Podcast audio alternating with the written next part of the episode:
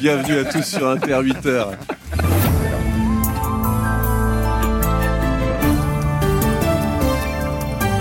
Journal d'Alexis Morel, bonjour. Bonjour Simon, bonjour à tous. La place Vendôme avant peut-être le Panthéon. Hommage national ce midi à Robert Badinter, sous les fenêtres du ministère de la Justice, mais aussi au même moment dans une petite commune de Savoie où l'adolescent Badinter s'est réfugié pendant la guerre. Nous y serons.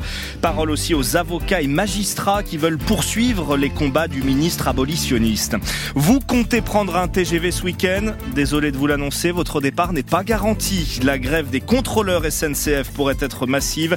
Nous ferons le point sur les prévisions. En voiture, plus besoin de chercher partout le papier rose tout froissé. Le permis de conduire se dématérialise partout en France dès aujourd'hui. Mode d'emploi dans ce journal. Votre invité Simon à 8h20, il s'est fait connaître du grand public pendant le Covid. Oui, on l'appelait le Monsieur Vaccin. Le professeur Alain Fischer raconte une vie de médecine et de recherche dans un livre. L'état de la recherche en France, les vents mauvais qui soufflent contre la science les progrès, les dérives, de tout cela nous parlerons dans le grand entretien de la matinale. 01 45 24 7000 et application France Inter pour vos questions. Dans ce journal aussi, pas de Saint-Valentin en Russie, le Kremlin et l'église orthodoxe jugent cette fête trop occidentale, du monde au balcon pendant la cérémonie d'ouverture des JO, trop de monde peut-être, les professionnels de l'immobilier s'inquiètent. Et le PSG passera-t-il cette fois les huitièmes de finale de la Ligue des Champions? Réponse ce soir au Parc des Princes. France Inter. Sa famille n'a formulé qu'un souhait une cérémonie sobre, un défilé de photos pour témoigner d'une vie d'engagement, la musique de Beethoven en fond sonore. L'hommage national à Robert Badinter commencera donc à midi, place Vendôme à Paris, ouvert au public cet hommage à l'ancien avocat, l'ancien avocat garde des Sceaux. L'Élysée euh, tient à le préciser ce matin. Au même moment, d'autres temps de recueillement sont prévus euh, ailleurs en France, à Lille par exemple, mais aussi dans la commune de Cognin en Savoie. C'est là qu'en 43, l'adolescent Robert Badinter, 15 ans, s'est réfugié avec sa famille après la déportation de son père. Sur place pour Inter, Laurent Kramer. Eh bien voilà sa maison qu'il a hébergée entre 43 et 44. Cette maison savoyarde de Cognin en février 1943 se situe alors au plus près de la Gestapo française, explique Franck Morat. Il est le maire de la commune. Une maison qui se trouve à moins d'un kilomètre euh, de la maison de Paul Touvier, qui est le responsable de la Gestapo locale, et la maison de Badinter, qui se trouve euh, dans ce périmètre euh, de danger. 50 ans plus tard, Robert Badinter revient à Cognin et demande au maire de l'époque, Jean Fressoz, de visiter la maison. Quand il est venu, il est resté pendant cinq minutes à regarder cette maison sans dire un mot. Et quand il est rentré là, il était pétri d'une émotion énorme. Il disait plus rien. Elle était où sa chambre? C'était cette pièce-là qui était la chambre euh, occupée par les enfants Badinter. Avec la fenêtre, vous voyez, qui était ici, prêt à fuir en direction de la rivière, euh, au cas où euh, la Gestapo venait euh, l'arrêter. En 2005, une plaque est posée sur la maison. L'ancien garde des Sceaux souhaite alors témoigner sa reconnaissance aux habitants du village. Et il est sûr que son séjour à Cognin, ça l'a beaucoup marqué. Il disait les cognereaux savaient, savaient qui on était, mais ils n'ont jamais rien dit. Il avait une très profonde reconnaissance envers euh, Cognin et envers la Savoie. Laurent Kramer en Savoie et le maire de Cognin sera l'invité d'un 13-14 spécial sur France Inter en direct de la place Vendôme tout à l'heure pour une cérémonie présidée par Emmanuel Macron. Le chef de l'État devrait en dire plus sur une éventuelle entrée au Panthéon de Robert Badinter. Selon nos informations, il y est favorable. Le discours présidentiel sera prononcé à quelques mètres du bureau du garde des Sceaux que le père de l'abolition de la peine de mort a occupé entre 80 et 86. Il a tant marqué ce ministère de la Justice qu'aujourd'hui, magistrats et avocats veulent poursuivre Sarah Guibaudot les combats qu'il a menés. La dernière fois que nous nous sommes parlé, nous n'avons parlé que d'une chose, l'horreur des prisons. Les mots de maître Henri Leclerc, président d'honneur de la Ligue des droits de l'homme, lors de l'hommage organisé hier par le barreau de Paris, résonnent chez de nombreux avocats comme Delphine Boisel. Toute la question autour des prisons, de la surpopulation carcérale sont un combat à mener. Je euh, rajouterai une réflexion autour des longues peines, dans une vraie continuité du combat qu'il a pu mener contre l'abolition de la peine de mort, c'est de croire toujours que l'homme peut changer, de se dire qu'il est possible un jour de sortir de prison en n'étant pas fracassé par la prison, et malgré l'opinion publique. La surpopulation carcérale, préoccupation partagée par les syndicats de magistrats, Cécile Mamelin de l'USM estime que leur combat pour l'indépendance des procureurs est aussi fidèle à Robert Badinter. Robert Badinter était un fervent défenseur de l'indépendance de la justice et il était l'un des rares à nous défendre lorsque nous étions euh, attaqués à l'occasion d'affaires médiatiques ou retentissantes. Robert Badinter était l'un de ces derniers remparts. Dans un communiqué, la Cour de cassation retient que Robert Badinter a mis en garde contre les discours simplificateurs en matière pénale, qu'il a œuvré pour une Europe protectrice des droits et des libertés, un héritage à conserver vivant, écrit la haute juridiction. Avocats et magistrats sans doute nombreux dans l'assistance tout à l'heure. Pas de représentants du Rassemblement national. En revanche, la famille Badinter ne voulait ni du RN ni de LFI, mais deux députés insoumis seront tout de même présents. Nicolas Sarkozy, lui, sera fixé sur son sort dans la journée dans l'affaire Big Malion. La Cour d'appel de Paris doit rendre sa décision dans ce dossier des dépenses excessives pendant la campagne présidentielle de 2012. En première instance, l'ancien chef de l'État avait été copé d'un an de prison ferme, mais lors du second procès en décembre, l'accusation n'a réclamé cette fois que de la prison avec sursis. À partir de demain soir et jusqu'à lundi matin, ce n'est pas un week-end à prendre le train. CGT et Sudrail appellent les contrôleurs SNCF à faire grève en plein départ en vacances pour les zones a et C. Les négociations salariales n'ont pas abouti. L'entreprise doit communiquer son plan de transport détaillé dans la journée. Bonjour Maxime Debs. Bonjour. Mais on peut déjà l'annoncer ce matin, ce sera compliqué hein, pour les voyageurs. Clairement, aveu ce matin du patron d'SNCF Voyageurs, Christophe Fanichier, à l'instant chez nos confrères de France Info. Tous les trains vont pas partir. On y travaille, on est en train de finaliser ce plan de transport avec un seul objectif, faire le plus de TGV possible. L'objectif, hein, c'est d'assurer un TGV sur deux qui circule ce week-end. Alors même s'il est encore un, peu tôt pour dire quels trains circuleront exactement, la tendance est clairement un mouvement très suivi. 70% de grévistes attendus selon les syndicats, même 80-90% par endroit. Les contrôleurs qui, rappelons, qui rappelons-le, exigent des mesures de pouvoir d'achat, 150 à 200 euros bruts de plus sur la fiche de paye, des primes qui aillent au-delà de celles de 400 euros déjà promises pour mars par la direction, ou encore la promesse d'être deux au moins à bord de chaque TGV dans un peu plus d'un train sur 10, reconnaît la SNCF.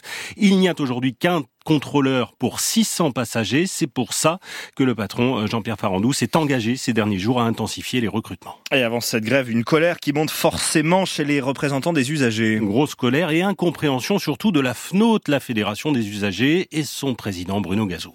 Là, on affecte des gens qui sont partis en vacances sans savoir qu'ils pourraient parvenir, et on affecte des gens qui ont fait des réservations avant sans savoir qu'ils pourraient pas bénéficier et profiter des réservations qu'ils ont pu faire. Alors euh, sur ce point, la SNCF s'engage à prioriser les trains qui, je cite, partent et repartent de la neige.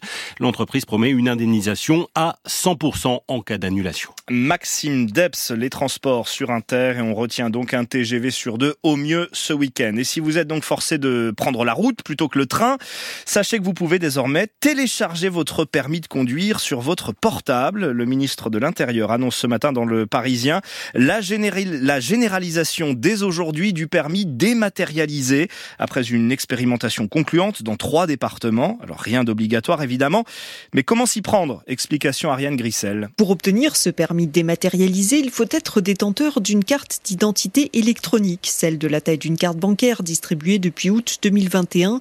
Elle permet de se connecter à une application baptisée France Identité, dans laquelle il est donc possible d'importer son permis pour avoir toujours sur soi une version numérisée consultable, y compris dans les zones sans accès Internet. Le ministère de l'Intérieur précise qu'il n'y a pas besoin de renouveler son permis pour cela. On peut avoir dans son portefeuille le vieux papier rose tout chiffonné avec sa photo de jeunesse et, à partir de ce document, enregistrer dans son téléphone la version dématérialisée qui aura la même valeur en cas de contrôle. La France devient ainsi, selon Gérald Darmanin, le cinquième pays européen à recourir au permis dématérialisé. Prochain objectif, numériser les cartes grises et attestations d'assurance sans pour autant, promet le ministre, avoir à jeter ses vieux papiers. Gérald Darmanin l'assure, le passage au numérique reste facultatif. Sur la route, menace d'y retourner avec leurs tracteurs si les mesures promises n'arrivent pas plus vite. La FNSEA et les jeunes agriculteurs étaient reçus hier soir à Matignon pour faire un point sur les engagements du gouvernement. Ça s'est plutôt bien passé, réagit Arnaud Rousseau de la FNSEA après ce rendez-vous avec le Premier ministre. À dix jours du Salon de l'agriculture, Emmanuel Macron s'implique lui aussi dans cette crise en recevant à partir de cet après-midi les organisations de la profession, coordination rurale et confédération paysanne pour commencer.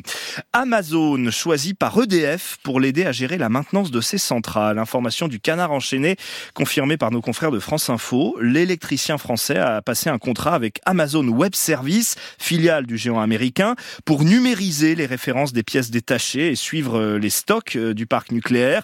Des données sensibles, hébergées donc par une entreprise étrangère, mais EDF assure avoir respecté toutes les exigences en matière de cybersécurité. L'OTAN s'apprête à répondre à Donald Trump de façon sonnante et trébuchante. Les membres de l'Alliance Atlantique vont détailler aujourd'hui au siège de Bruxelles les hausses de leurs dépenses militaires. Elles sont conséquentes. Une vingtaine de pays sur 31 consacrent désormais au moins 2% de leur PIB à leur armée contre une dizaine l'an dernier. De quoi démentir l'ex-président américain qui, en campagne pour sa réélection, a critiqué vertement les Européens la semaine dernière, assurant même qu'il ne les protégerait pas, qu'il encouragerait Moscou à les attaquer s'ils ne payent pas leurs factures.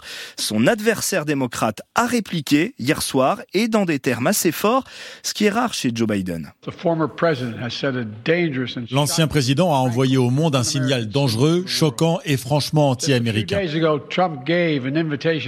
Il y a quelques jours, Trump a invité Poutine à envahir certains de nos alliés de l'OTAN. Il a déclaré que si un allié ne dépensait pas assez d'argent pour la défense, il encouragerait la Russie à faire ce qu'elle veut. Fin de citation. Vous imaginez un ancien président des États-Unis qui dit ça? Le monde entier l'a entendu. Le pire, c'est qu'il le pense vraiment. Aucun autre président dans notre histoire ne s'est jamais incliné devant un dictateur russe. Et je vous le dis aussi clairement que possible, je ne le ferai jamais. Pour l'amour de Dieu, c'est stupide, honteux, dangereux et anti-américain. Joe Biden qui s'adressait ainsi aux élus républicains de la Chambre des représentants, il bloque toujours la nouvelle aide à l'Ukraine.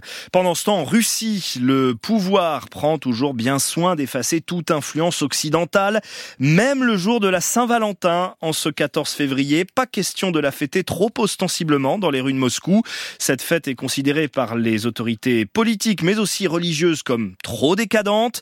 Notre correspondant sur place, Sylvain Tronchet. L'opposition du pouvoir et de l'Église orthodoxe à la Saint-Valentin n'est pas une nouveauté en Russie.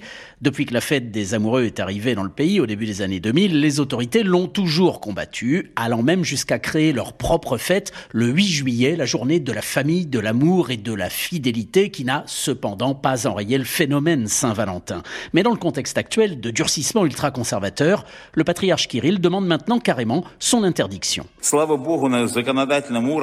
Dieu merci, la propagande et l'idéologie LGBT ont été interdites par la loi dans notre pays. Cependant, il est important d'aller plus loin.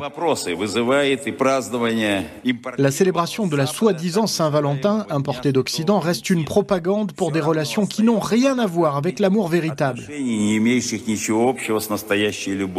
Un député de la Douma a également demandé que l'évocation de la Saint-Valentin soit interdite dans les écoles et les administrations. Malgré tout cela, certains restaurants de Moscou vont quand même proposer des soirées spéciales ce soir, mais tout se fait plutôt discrètement. Les trois grandes chaînes de parfumerie en Russie font des promotions, mais sur les vitrines et sur leur site, elles célèbrent l'amour en se gardant bien d'écrire Saint-Valentin. Moscou, Sylvain Tronchet, France Inter. En France, cette nouvelle parole forte en pleine vague MeToo dans le cinéma. Dans les colonnes de l'Obs, ce matin, l'actrice Sarah Grappin accuse le réalisateur Alain Corneau, aujourd'hui décédé, de viol et d'agression sexuelle.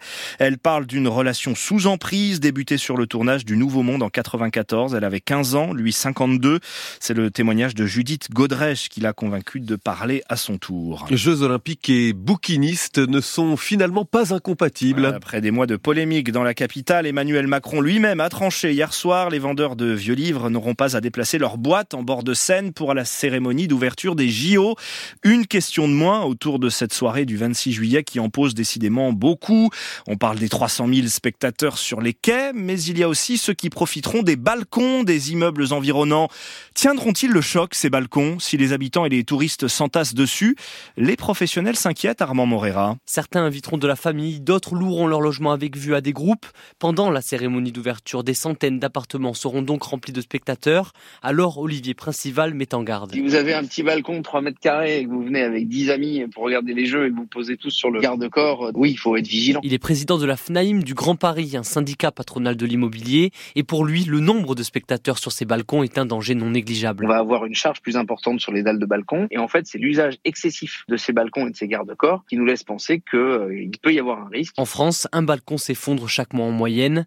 Benjamin Darmouni, président de l'UNIS Île-de-France, un autre syndicat de l'immobilier. On constate tous les jours des défaillances de balcons. C'est d'ailleurs pour ça que vous pouvez voir dans les rues la pose de filets, parce que bien souvent les consoles euh, peuvent tomber. Euh, donc euh, le risque, il est, il est qu'un drame arrive, tout simplement. Le but est aussi de protéger juridiquement les propriétaires de balcons, mais pas seulement eux. La responsabilité, elle ne porte pas que sur le, le propriétaire lui-même, parce que le responsable, ce sera le syndicat des copropriétaires. Notre rôle, c'est de garantir que tous les propriétaires qui assisteront à l'événement, mais aussi des propriétaires qui loueront leurs biens, soient au courant du risque qu'ils prennent. Alors les syndicats conseillent de vérifier les fixations des garde-corps ou l'état des constructions, et pour informer au maximum les propriétaires, ils envisagent de distribuer une note dans les immeubles concernés avant les balcons des JO du monde en tribune ce soir au Parc des Princes pour les huitièmes de finale allée de la Ligue des champions de foot. Le PSG reçoit les Espagnols de la Real Sociedad en espérant cette fois-ci conjurer le sort. Deux éliminations d'affilée ces deux dernières années à ce stade du tournoi. Alors même si les Parisiens sont favoris, leurs supporters restent prudents, Nicolas Perronnet. C'est le mot le plus utilisé ces derniers jours au PSG par l'entraîneur Luis Enrique. Desde la tranquillidad. Par les joueurs aussi, comme Fabian Ruiz. Estamos.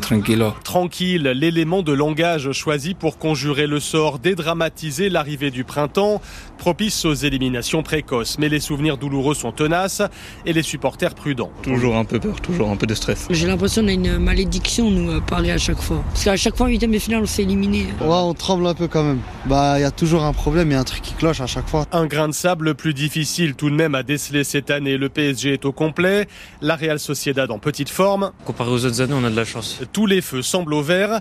Et pourtant, tous les ans, c'est comme ça.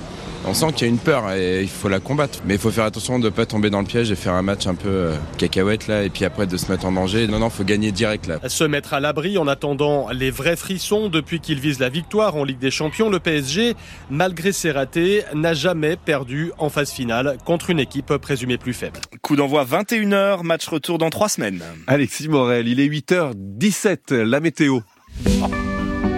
La météo avec Vitacitral TR+, des laboratoires Acepta, gel réparateur pour les mains abîmées par le froid, les gels hydroalcooliques et les lavages fréquents. En pharmacie et parapharmacie.